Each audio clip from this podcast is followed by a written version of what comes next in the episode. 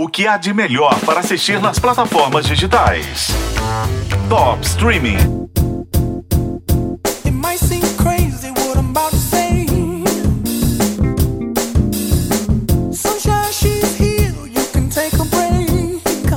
Você quer ficar feliz? Vou te dar alguns bons motivos. Com as mudanças corporativas e as negociações de direitos autorais para lá e para cá, tá entrando um monte de coisa antiga e deliciosa na Netflix. Para começar, meu malvado favorito 1, 2, 3 e Minions chegaram na plataforma.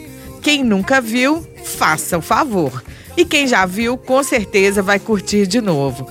Agora, se você é um adolescente na idade cronológica ou no coração. Por favor, repita comigo. Eu, Edward Cullen. Eu, Edward Cullen. Te recebo, Bella Swan.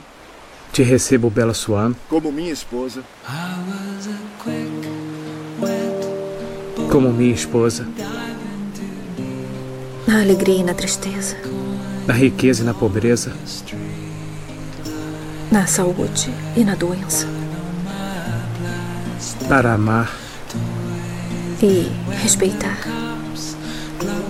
Enquanto nós vivermos. Aceito.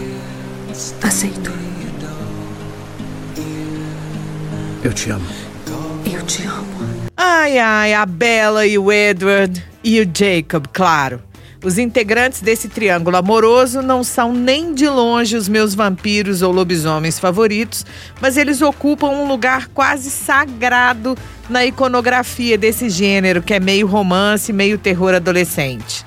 A Netflix colocou a saga Crepúsculo todinha no catálogo na semana passada, um presente para os fãs. E ó, tem novidade.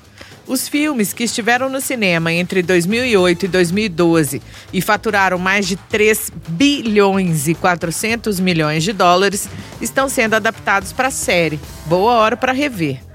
Mas se você, como eu, é um adulto com um humor que de vez em quando é mais azedo que o recomendado, tem um prato cheio saindo. Os anticorpos da mamãe só protegem o bebê até os seis meses. Por isso, as grandes empresas pensam em engabelar você.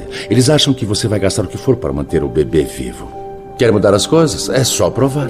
Se algumas centenas de mães como você preferirem deixar o bebê morrer do que gastar 40 pratas em vacinas, acredite, os preços vão cair rapidamente. Todas as oito temporadas do médico mais detestável do planeta, o nosso querido House, também chegaram na Netflix. Se eu fosse uma pessoa com mais tempo, certamente iria investir pelo menos umas duas horas por dia nesse personagem que entrou para a história da televisão. Se você é mais rico do que eu no quesito horas disponíveis, vai por mim. Aproveita a chance de rever esses clássicos, todos na Netflix. Eu sou a Isis Mota e esse é o Top Streaming, que você ouve nos tocadores de podcast e na FM O Tempo.